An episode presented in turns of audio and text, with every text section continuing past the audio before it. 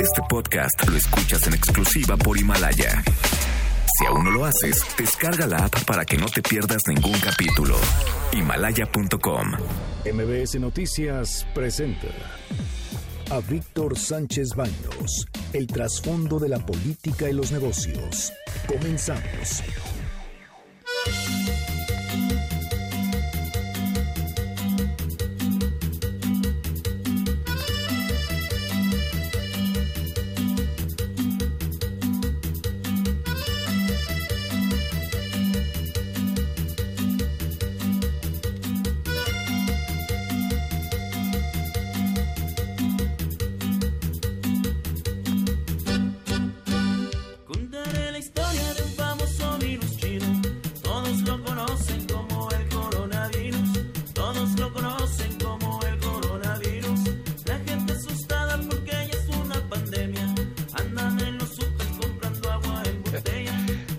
Hola, ¿qué tal? ¿Cómo están? Muy, muy buenas noches. Los saludo con mucho afecto. Soy Víctor Sánchez Baños en MBS a través de la frecuencia 102.5 de FM desde la Ciudad de México.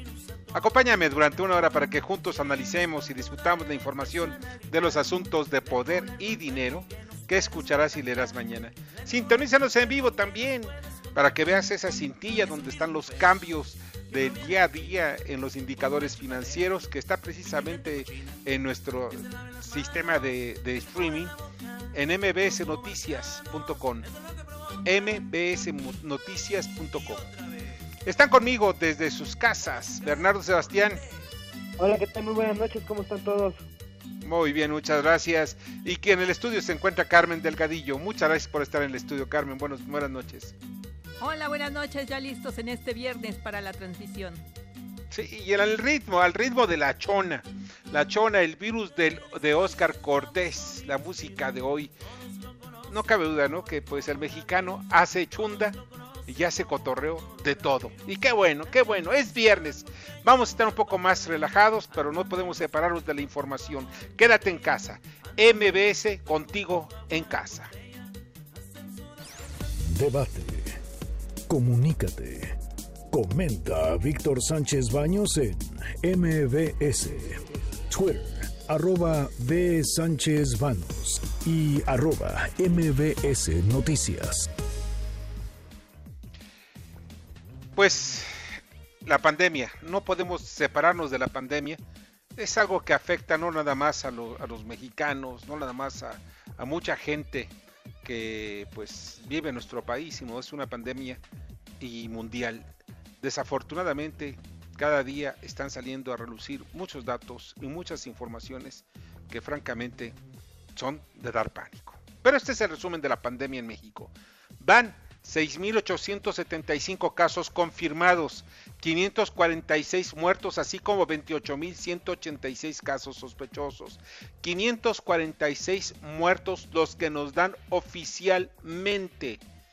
Quiero recalcar eso, son los números oficiales, 546 muertos.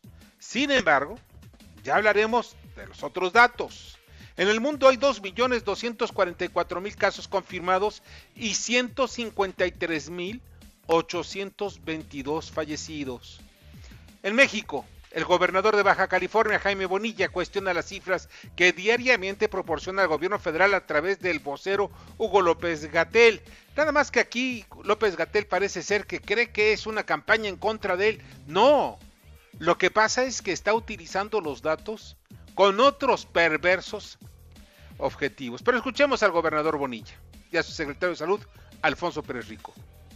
Ahí tengo yo una pregunta, doctor. ¿Por qué si estamos reportando 72? ¿Por qué en el reporte nacional aparecen 30? Aquí está el reporte nacional que te mandan a ti, que tú lo recibes, tú lo ves este. Sí, este se publica Es en el- la página de la Secretaría de Salud. ¿Por web. qué aparecen nada más 31? Yo quisiera que me explicaras eso. Hay una diferencia en relación a la, a la plataforma que tenemos nosotros, que es donde se origina la información y que es reporte real, eh, verídico, y lo que concentra eh, la Ciudad de México, que es todo el país. Eh, las plataformas allá tardan en actualizarse y de repente... A ver, espérame, espérame. ¿Y por qué el reporte nacional no lo reporta? eh, por lo que le comento, no se actualiza... No, no es que no es problema de actualizar una semana. Sí. O Hay- sea, hay lo que me que- quieres decir tú, o que lo quieres decir a, a- a la gente que nos está siguiendo, Es que la información que está dando México no está al día. De acuerdo a lo que nosotros tenemos, no. No está al día. No está al día. Entonces, pues es una información errónea. Pues imagínense ustedes, el pobre secretario de Salud, Alfonso Pérez Rico, estaba eludiendo para que no tratar de hablar mal del gobierno federal. Pues óyeme, pues sí, pues es porque pues está bien de Morena y los asuntos y los intereses partidistas aquí también valen. Es una vergüenza, la verdad, esto. Es una vergüenza que ellos quieran tapar todo, tapar el sol con un dedo, tapar sus incompetencias.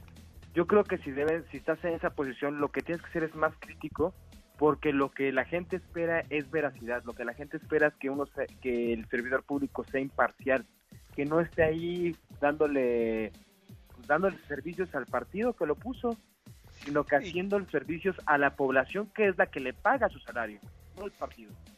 Y lo que es más importante, es está de por medio la salud, la salud de millones de personas. Miren, la ciudad más la ciudad que tiene mayor número de enfermos no es la Ciudad de México. Vamos, perdón, estoy equivocándome. El municipio que tiene más enfermos no es, son los municipios de la Ciudad de México. ¿Saben cuál es? Tijuana. El de mayor número de muertos en el México es Tijuana, Baja California. Y pues tienen, pues, tratar de decir, no, no pasa nada. Esta es la manera eh, como, como nos están manejando los datos. Y tratan de darnos un retraso de una semana. O sea, todo a la mitad. O sea, ¿qué es lo que está buscando quedar bien a nivel internacional de que estamos haciendo las cosas de maravilla y que somos el ejemplo mundial. No es cierto, no lo somos. Gobernadores y alcaldes afirman que la manipulación de cifras está en línea con aspectos ideológicos. Bajan los números en los gobiernos de Morena y los suben en algunos municipios donde hay oposición. Veamos qué es lo que dice, porque a todo esto también responde López Gatel. Es deseable que en una sociedad plural todo el mundo se pueda expresar, que todo el mundo encuentre la libertad para externar sus opiniones. No siempre hay que coincidir y es una responsabilidad individual de cada quien situarse en el lado de la verdad o en el lado de la mentira y en la intención de comunicar algo. Mi apreciación es que mantenernos en comunicación y la gran mayoría de las personas responden. A veces quien actúa de una manera aparentemente negativa es porque está confundida, es porque está expresando otro tipo de sentimientos. El miedo es una reacción muy poderosa y el miedo combinado con ignorancia eh, resultan en odio y es una reacción también muy, muy poderosa, desde luego negativa. Wow, vaya, vaya manera, sí, quedito, quedito, quedito le dijo miedoso, le dijo cobarde, le dijo que ignorante al gobernador, aunque sí con mucho respeto. No, no, no, no, López Gatel, de alguna manera dice él de quién, de qué lado se quieren poner, del lado de la verdad o del lado de la mentira. La pregunta, López Gatel, es ¿de qué lado estás? Igual que presidente, están en contra, son tirosos, son neoliberales, son la oposición, son los que están en contra de México. Yo creo que en este momento López Gatel tiene que ser más de su posición, que él está siendo vocero, vocero del gobierno, pero está para salvar vidas. Otra vez, salvar vidas. ¿Qué no están en esa línea o, o cuál es el objetivo? Claro, el objetivo es salvar vidas. Pero escuchemos ahora una vez más, no una vez más, perdón, sino escuchemos a otro personaje de la política que es el alcalde de Guadalajara, Ismael del Toro, quien dice, hey, hey, un momento, todo están utilizando con fines partidistas. El subsecretario Hugo López Gatel presentó un informe de reducción de movilidad para evaluar las acciones de aislamiento en todo el país. Este supuesto análisis se hizo a partir de datos obtenidos de teléfonos iPhone, específicamente de la aplicación Apple Maps. Es preocupante que la autoridad que conduce la política de salud para enfrentar al COVID-19 utilice este tipo de datos que no representan en absoluto el comportamiento social de los mexicanos, mucho menos el comportamiento de la epidemia. Pero es más preocupante aún que estos datos hayan sido utilizados para politizar el tema, demeritando y descalificando el esfuerzo que la sociedad tapatía ha hecho para enfrentar el coronavirus. Doctor López Gatel, con esto usted no descalifica al gobierno, lo que está usted haciendo es ofender a las y los ciudadanos, empresarios y a quienes han hecho un gran sacrificio y han actuado con absoluta responsabilidad durante estos días. Bueno, pues eh, ese es el punto de vista del, del, alcalde, pero sí es muy importante ver, ¿saben por qué no están haciendo todo? ¿Qué, ¿Cuánto cuesta tener a un muchacho que esté nada más tomando datos de cada uno de los municipios y estados del país? No estoy hablando de todos los municipios, porque no en todos los municipios hay casos de COVID.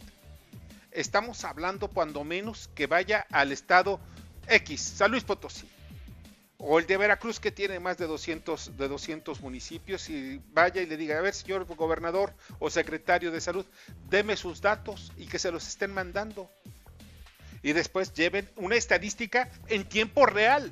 O sea, hoy podemos hacerlo en tiempo real. la tecnología nos da esa opción porque no lo tenemos en tiempo real. En Estados Unidos hay en tiempo real. Pero aquí siempre, ay caray, no, no, no nos metamos en problemas. El miedo, el pánico que tiene la burocracia es brutal. Debían tenerle miedo al pueblo sabio, como dice el presidente. A él deben tenerle miedo no perder la chamba que de por sí pues ya tienen salarios que valgan la pena. Pero en fin, mira, el presidente Donald Trump se comprometió en una llamada telefónica con el presidente López Obrador a entregarle al país mil, mil mm, ventiladores.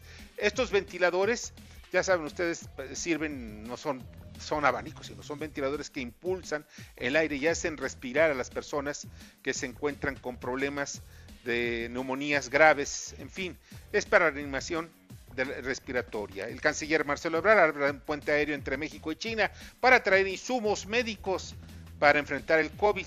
Esperemos que no traigan la basura que les mandaron en base al INSABI a los gobiernos de los estados, porque les mandaron telitas delgaditas. Y si ustedes se dan cuenta, pues eh, los gobiernos de Morena no recibieron ese tipo de insumos, recibieron de mejor calidad.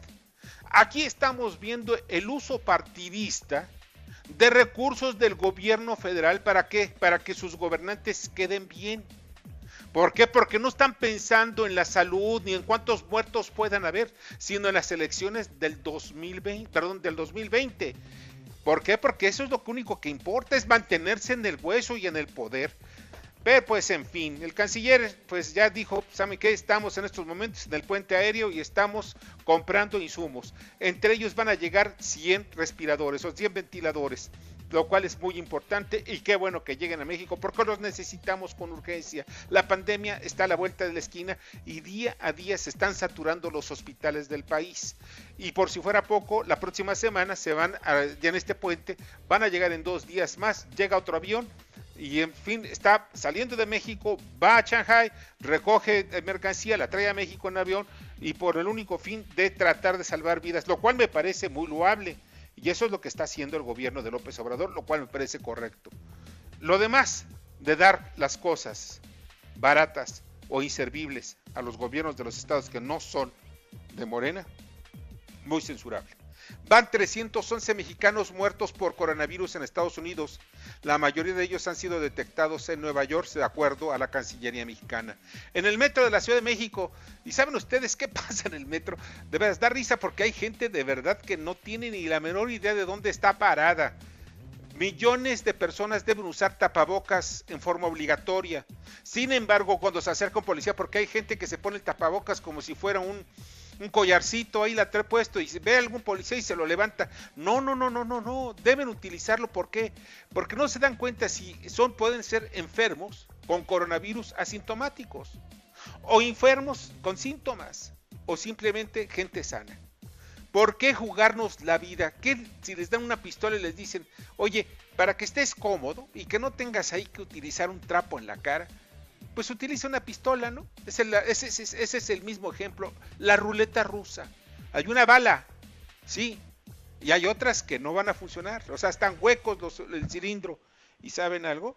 Si pueden tener la bala efectiva, pues adiós del planeta. Pero en fin. Lo importante es que no pierdan de vista que es por su bien. No es para que cumplan un reglamento, sino es para que aprendan a tomar los hábitos.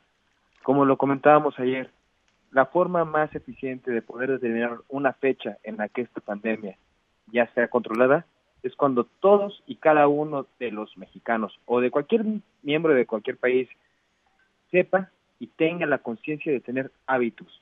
Usar tapabocas no es porque sea eh, una obligación y que los demás que quieran ver de esa manera, no, es por tu salud, es por la salud de los que están a tu alrededor, es por la salud de los que están en casa, es para que no propagues esta enfermedad, que nos está costando muchos.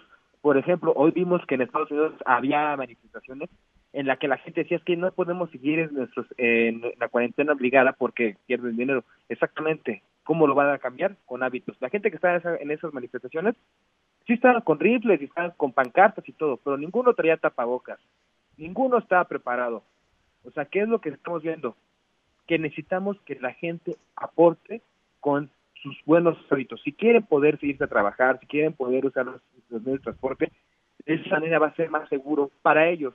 El gobierno en realidad puede decirles, pues salgan, total, el gobierno no le pierde nada con que haya ciudadanos muertos. Pero lo que sí pasa y es importante son las familias. Las familias no van a superar esta pandemia si no cambian sus hábitos. Así es, y son hábitos que se van a quedar durante cuando menos dos años. O cuando este menos generaciones, porque esto que está pasando se le va a enseñar a los niños y estos niños que están viviendo esta pandemia jamás se les va a olvidar.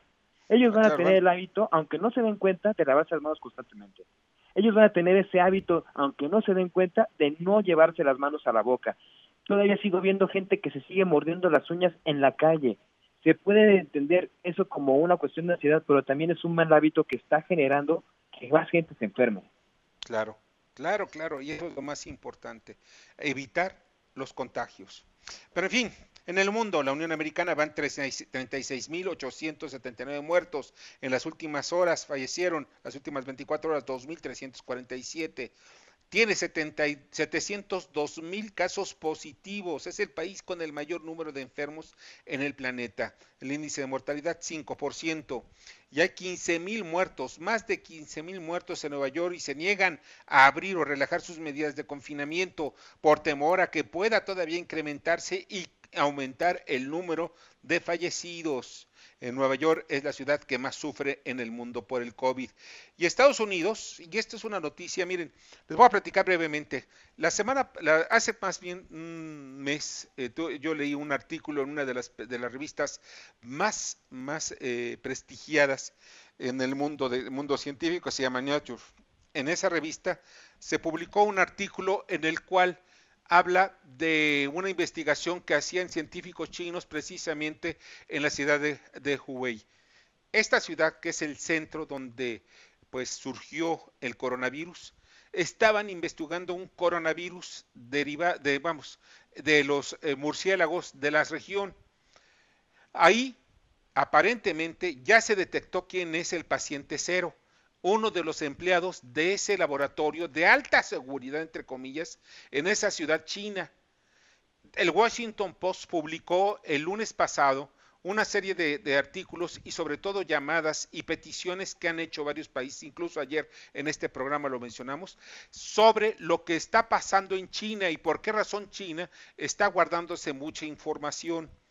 Primera, la información es que no viene el coronavirus a partir del último día de diciembre, el 31 de diciembre, sino viene desde finales, de, perdón, desde mediados de noviembre y ya se, había filtrado, se había fugado ese virus en una persona que pasó precisamente al mercado húmedo, así se le llama, que está a unos cuantos kilómetros y se come el aire libre en esta ciudad de, de.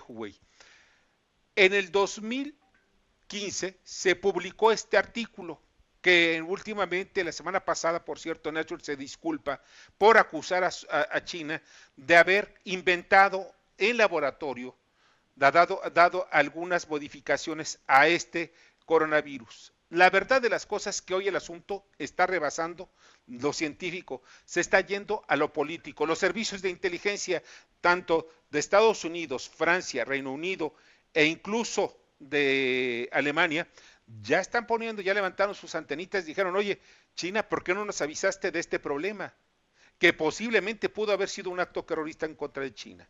Grave la situación y vamos a estar viendo cosas todavía más complicadas con este asunto.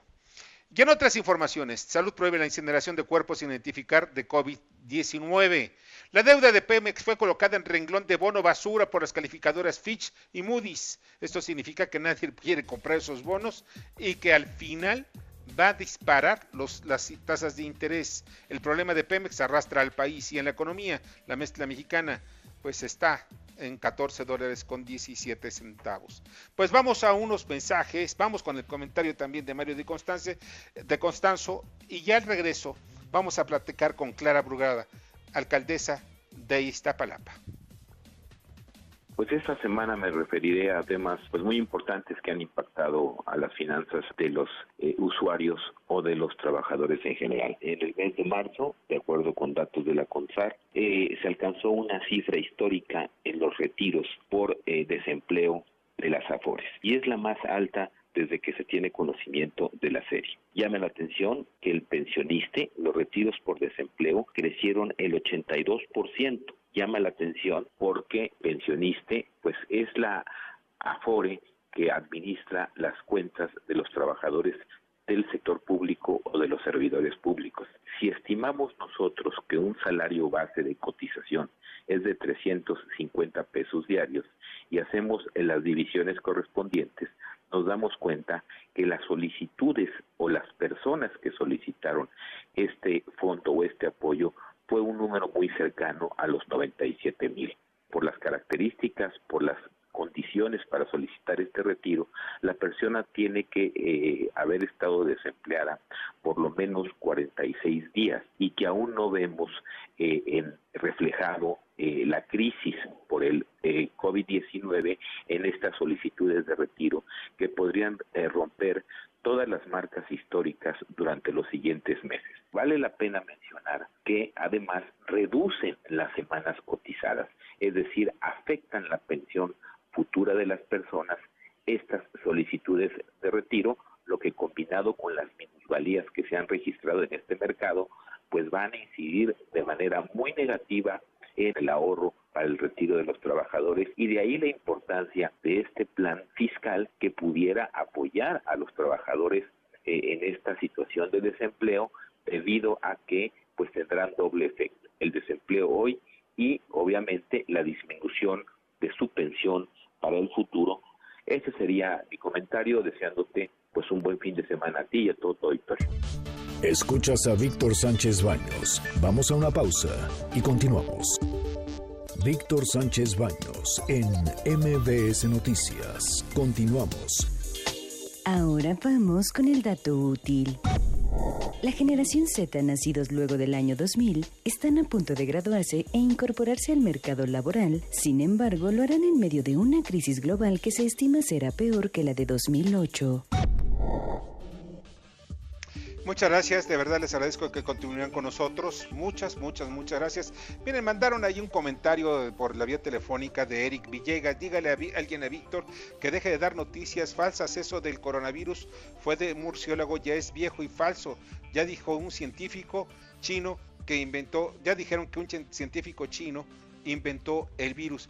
No, lo siento mucho, Eric, pero estás muy mal informado. No es, se hizo todo en un laboratorio y esto está en la revista Nature del 2015. En mis redes sociales debe de estar ese artículo en donde habla esa revista que tiene mucho más credibilidad, de verdad, que muchos políticos, más bien que todos los políticos, porque es una revista científica de veras, de reconocimiento mundial, lo reconocen los científicos de primera línea de todo el planeta. Y ellos avisaron precisamente de esta investigación en el 2015 que se venía realizando en ese laboratorio en China, en Huawei. No sé si hayas puesto atención bien, Eric, para que, para que nos pongamos en la misma tesitura, porque si no, este, pues, estamos hablando cosas diferentes.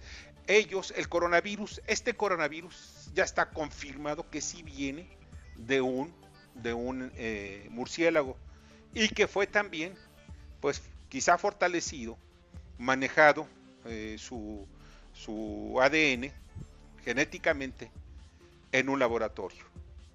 Y pues no está descabellado porque también yo tengo otra información sobre un grupo de, de, separatista chino, que son los aigures que se encuentran en, más hacia el centro de Asia, y ellos dicen, se comenta, que pues ya están hartos de que tengan más de 5 millones, aproximadamente 5 millones de presos políticos en campos de concentración chinos y que precisamente ellos están realizando una serie de movilizaciones terroristas en varias partes. Pero en fin, esto es lo que está pasando. Y ya está en la línea telefónica y les le agradezco muchísimo a Clara Burgada, quien es alcaldesa de Iztapalapa. Clara, ¿cómo estás? Muy buenas noches. Buenas noches, Víctor, para servirle. Qué gusto que tenerte en el programa y, este, y sobre todo a estas horas. Eh, Clara, eh, tú eres, eh, tú gobiernas el municipio con mayor población, uno de, uno de los municipios de mayor población. El en, de mayor población. Así es, en México. O sea, se compara con la población de muchos países. Y no exagero, en algunos países centroamericanos. pero el manejo que se le pueda dar a una pandemia como el COVID-19, pues es muy sui generis, porque pues como país tú puedes tomar algunas medidas y abarca todo tu, todo tu territorio, pero aquí tienes que ponerte de acuerdo con el gobierno de la Ciudad de México, con el gobierno federal y obviamente las necesidades de tus gobernados. ¿Cómo se están implementando estas medidas en tu alcaldía? Sí, bueno, pues efectivamente tenemos a Iztapalapa como el municipio con mayor población de todo el país, pero además con una ubicación muy importante porque actualmente Iztapalapa es el centro de la metrópoli oriente. Es decir, que aunque tenemos barreras geográficas y administrativas, no las tenemos en la realidad, porque ya todos los municipios del oriente del Estado de México atraviesan Iztapalapa para llegar a cualquier punto céntrico de la ciudad. Ante esta situación, pues queremos de un municipio o una alcaldía, pues estamos ya hablando de un territorio que eh, por todos lados eh, tiene población de todas partes de la, de la metrópoli. Entonces es muy difícil eh, que solo se tomen medidas en una alcaldía sin tomar en cuenta que tenemos una ciudad, que tenemos una metrópoli y que tenemos que estar unidos todos para lograr eh, o inhibir, tener muy eh, muchas acciones preventivas esta, esta pandemia. En primer lugar, el tema número uno es el agua le pedimos a la población darse las manos, lo más que se pueda, pero pues en esta palapa históricamente hemos sufrido escasez de agua, para lo cual hemos implementado un programa de emergencia de abasto de agua, en el que estamos desde que empezó eh, esta problemática eh, distribuyendo 1.100 viajes de pipas de agua de 10.000 litros todos los días todos los días, desde la mañana hasta a veces 12 de la noche, estamos atendiendo alrededor de unas 30 colonias que son las que tienen eh, el problema mayor de escasez de agua que no les llega de manera ni siquiera ¿no? y cumples con la eh, demanda que pide toda la región, toda, toda la región de Iztapalapa, porque pues ancestralmente el problema de Iztapalapa es agua, como tú dices, y lo cubres, llegas a cubrirlo. Bueno, eh, nos estamos enfocando en los lugares, en las colonias, en donde hay problemas, hay escasez de agua y no tienen eh, una un, calendario de cuándo les llega agua y entonces es muy problemático porque la gente no sabe cuándo va a tener agua. A eso nos estamos dedicando y estamos transfiriendo a toda la población. Hay otro sector de la población que tiene también o que sufre escasez de agua, pero algunos saben que les llega tres veces a la semana o una hora eh, tales y tales días y pueden tener mayor control para almacenar agua. Entonces nos estamos refiriendo a toda la población que sufre más el problema del agua y si estamos ahorita eh, viendo bien. Habrá casos que no se atiende de inmediato, como quisiéramos, en tal está dando resultado este gran programa que a nosotros ha significado contratar 300 pipas. Eh, nosotros tenemos 140 pipas. Cada pipa hace entre 3 y 4 viajes de agua al día. Y eso implica pues una cantidad de recursos muy importante. Pero bueno, ahorita lo importante es enfrentar eso. Ahora, en cuanto a medicamentos, Clara, que es muy importante también ver, o sea, el, área de salud. Una, también ya la higiene de alguna manera estás haciéndoles llegar pues los implementos que es agua sin agua no hay higiene pero en cuanto a, salud cómo se encuentra Iztapalapa ¿Cómo se encuentran pues los cientos de miles de habitantes de Iztapalapa? Sí, eh, en no, no se hace cargo de los centros de salud ni de los hospitales. Todo el área de salud lo tiene centralizado el gobierno de la ciudad y el gobierno federal. Los sea, alcaldías no tenemos eh, atribuciones para atender los centros de salud. Entonces, digamos, esa tarea sanitaria tan importante hoy de salud pública eh, eh, eh, le toca al gobierno la ciudad. Entonces, nuestras tareas, más que nada desde las alcaldías, pues es de prevención. Y el gobierno de la ciudad, efectivamente, tiene pues, un programa para prepararse ante la situación grave que, que ya empezó, que ya estamos resintiendo, que ya estamos viviendo y que eh, significa estar preparado para enfrentar eh, la necesidad de camas, la necesidad de todos los instrumentos. Entonces eso le toca a la ciudad. Bernardo Sebastián. Pues mi pregunta es básicamente con lo que bien comentó del agua, porque a mí me llena de inquietud el que en esta, en este tipo de circunstancias en la que la gente está en su domicilio, en que no puede hacer muchas cosas más que pues en la sociedad, que tampoco tengan el líquido vital. ¿Hay algún plan para generar mayor, bueno, hay posibilidad de crear pozos o algo que sea para la captación de agua de lluvia? Y también en el caso de la infraestructura, porque si hablamos de infraestructura, ¿cuántos hospitales tiene hoy en día Iztapalapa y en qué condiciones las tienen? Bueno, en cuanto a eh, programas alternativos para la captación de agua de lluvia, sí, eh, eh, tenemos aquí en Iztapalapa, se echa a andar este programa con el gobierno de la ciudad, que aquí en la Secretaría de Medio Ambiente lo implementó, y eh, tenemos eh, alrededor de 15 mil viviendas ya con aditamentos para la captación de agua de lluvia. Eso es, eso es bueno. ¿no? Sin embargo, eh, para resolver el problema pues, de manera estructural eh, de, de, la escasez de agua en Iztapalapa, se necesita una redistribución del agua de toda la ciudad. ¿no? Actualmente hay una desigualdad histórica que se ha venido sufriendo eh, eh, de escasez de agua. Es decir, mientras en las demarcaciones del poniente se recibe agua por habitante de más de 600 litros al día. En Iztapalapa hay zonas completas donde no se recibe agua en siete días, ¿no? Entonces hay una desigualdad de la distribución del agua. Hay que lograr esa redistribución con infraestructura y con toda una estrategia que se tiene que hacer a nivel del agua. Lo importante es que ya en este caso el gobierno ha implementado toda una estrategia para lograrlo y eh, se está haciendo eh, la sectorización, se está haciendo redistribución del agua, pero claro que no se va a resolver de un momento a otro como quisiéramos, ¿no? Pero ya va, hay un trabajo para que Iztapalapa tenga más agua, que eso es como tendríamos que resolver.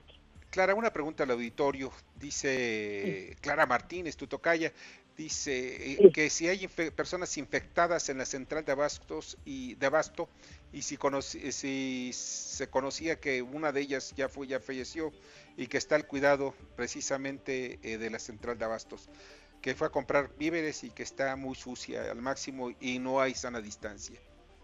Mm, bueno, la central de abastos es República Parte Así, ¿verdad? No, no, no, nos toca la había atender la central de abasto.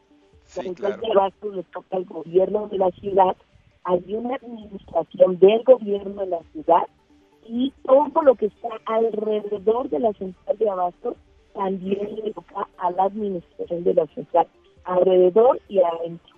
Toda una zona, un polígono muy delimitado, eh, donde la alcaldía no puede entrar, ni siquiera va a entrar primero a revisar otras situaciones.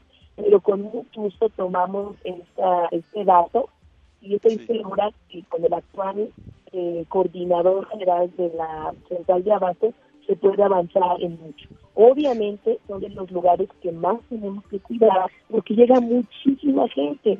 Entonces tenemos que aplicar las medidas de sana distancia y en general muchas otras medidas para cuidar.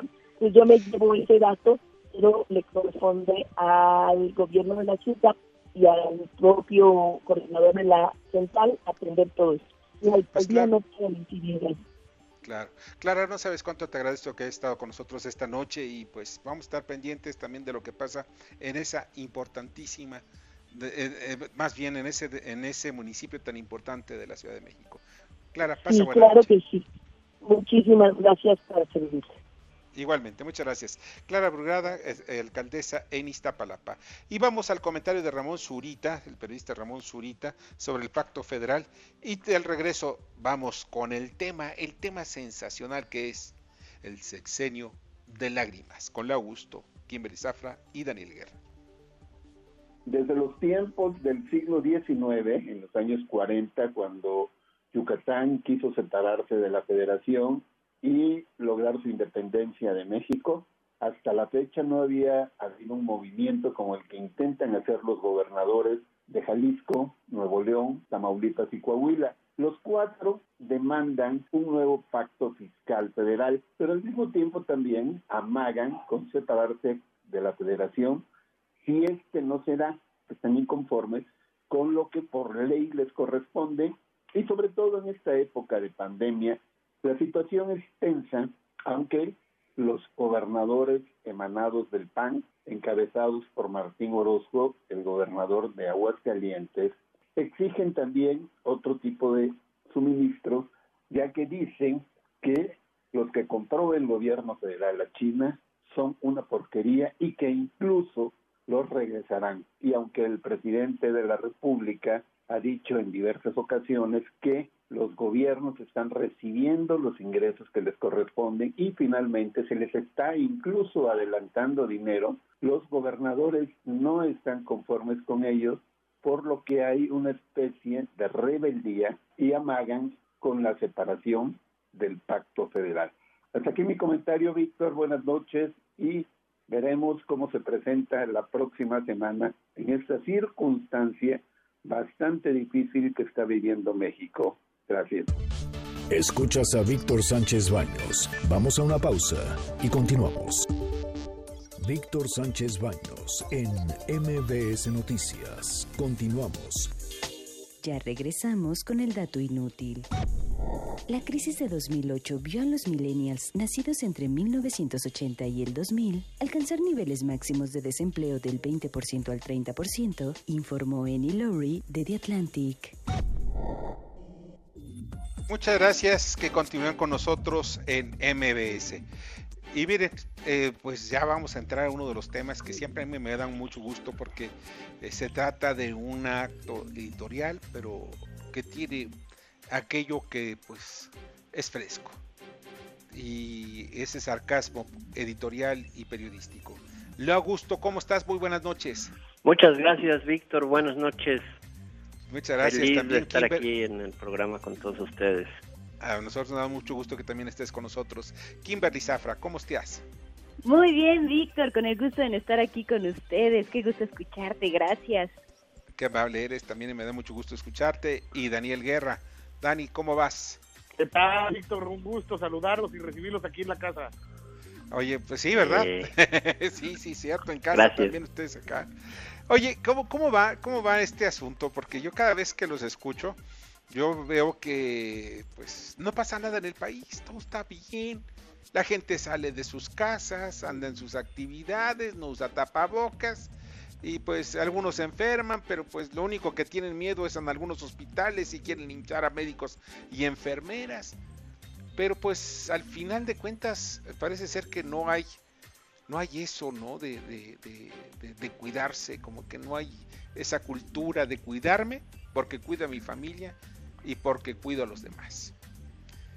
Y pues veo que también esto en el sarcasmo va, va precisamente todo ello, ¿no? ¿No estarán hipnotizados? ¿Hipnotizados? Sí. Eh, sí, sí, yo yo creo que eh, parece eh, Hugo López Gatel, parece el mago Chenkai cada noche, ¿no? Como que, como que sale ahí a querernos este, tirar mucho verbo y marearnos con cifras que, que, que hace que la gente no se la crea, ¿no? No, pues yo sí le creo porque mira, la curva de la tangente, cuando se enfrenta a la cotangente, cuando esta va hacia arriba y tiene ya ciertos niveles que están muy cercanos a la parte aplanada. Y luego súmale el número que pensó Kimberly. Ah, cierto, sí, cierto. Y entonces ya vamos a saber cuándo vamos a poder salir de nuestras casas. Aunque nos pegue cualquier cosa, ¿no? Todavía era más le Beto Boticario con sus trucos de magia. sí, ¿verdad? Ay, ¿te, acuerdas Mi querido Víctor, déjame decirte que aquí en mi terrico, la oriental, ni conocemos a esa tal Susana a distancia. ¿Por qué no la conocen? Es pues de dos metros ya. Esa es la verdad. Mira, que mucho cuidado, que agua potable y que pipas, pero ni hacemos caso de eso. Ay, mijito, ya cállate, no te vayan a cortar la lengua, ¿eh? Ya le corté el agua. Tranquila, aquí yo puedo hablarle a la Susana a distancia de Metepec y eso sí va a poner orden, güey. Tranquilo, carnal, pues yo creo que sí. Vámonos para allá, porque aquí ni la conocemos, ni ha pasado por la casa. Esa es la clave de todo, ni la conocen ni ha pasado por ahí. Pero ¿qué tal si vamos a esa radionovela tan escuchada y tan influyente que es Sexenio de Lágrimas? Corre videotape. Multichambas Marcelo. Desde una pipa de gasolina hasta un barbijo presenta su radionovela favorita. Sexenio de Lágrimas. Con lo más mejor del quehacer político nacional, hoy le venimos ofreciendo. Hipnotista tropical.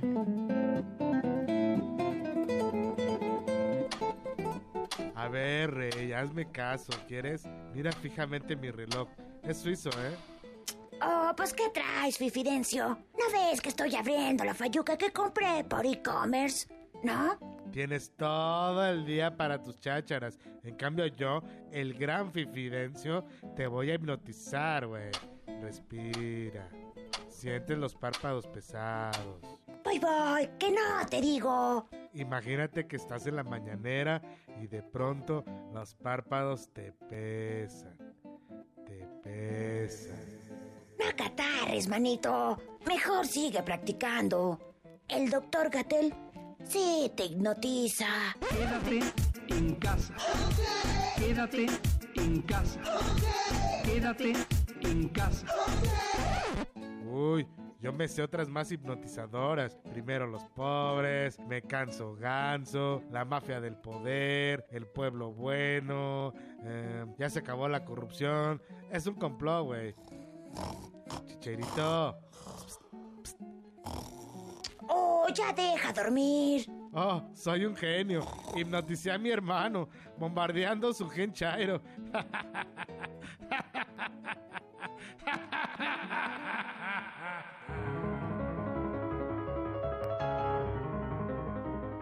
Y así, mientras la cuarentena lleva a muchos al ocio, a otros los lleva al delirio. Hasta la próxima emisión de este su Sexenio de Lágrimas. Pues sensacional, de verdad, les, les, felicito, muy, muy, muy bien hecho y, y, pues vamos a esperar al próximo sexenio de lágrimas.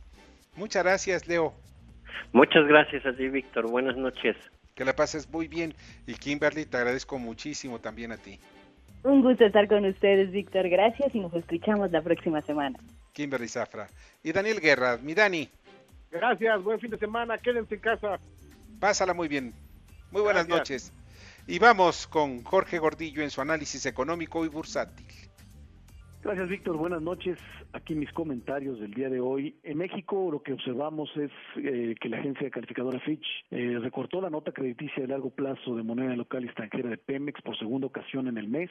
Ahora la tienen BB menos y bueno, ya son dos lugares por debajo del grado de inversión eh, como resultado de lo que de la reciente baja en la calificación que hizo en la semana. Y la agencia que faltaba por por dar nota por por decir que era Moody's, terminando los mercados, decidió también recortar la calificación sobre en México, la tenía en A3 y la movió a, a BAA1, eh, todavía tres eh, niveles arriba de grado de inversión, pero sí le bajó la calificación a Pemex en dos niveles y la pasó de B a A3 a BA2. Este nivel ya es un grado especulativo y perdemos el grado de inversión en el caso de Pemex. Y bueno, lo que significa es que la petrolera va a tener, le va a costar más trabajo, más caro el, refinanciarse, financiarse de, nuevos, eh, con nuevos eh, recursos en momentos donde sus finanzas son complicadas. Eso significa que el gobierno va a tener que eh, seguir aportando, seguir financiando directamente a la petrolera como lo ha hecho en los últimos dos años. Estamos en medio de la tormenta ahorita, complicadas las cosas, buscando noticias de un lado al otro, eh, generando volatilidad en los mercados financieros y el día de mañana, en algunos meses, tendremos que salir a la calle pues a reactivar la economía, eh, lo cual será todo un reto para todo el mundo. Hasta aquí mis comentarios del día de hoy, Víctor. Escuchas a Víctor Sánchez Baños. Vamos a una pausa y continuamos. Víctor Sánchez Baños en MBS Noticias. Continuamos. Bueno, pues muchas gracias que continúen con nosotros y está con nosotros también Daniel Paulino en el Sport Business. ¿Cómo estás, Víctor, muy buenas noches. Te cuento que hubo una semana negra para el fútbol mexicano. Sí, ¿por qué? Este, todo, comenzó con una controversial medida de algunos clubes de ascenso que terminó siendo realidad. Se votó por suspender definitivamente el clausura 2020 del ascenso MX ante la incapacidad de los clubes de hacerle frente al paro de actividades por la contingencia que vivimos. Tras esta decisión también se votó por eliminar definitivamente el ascenso para crear una liga de desarrollo con, y con ello no habrá descensos ni ascensos por los próximos cinco años.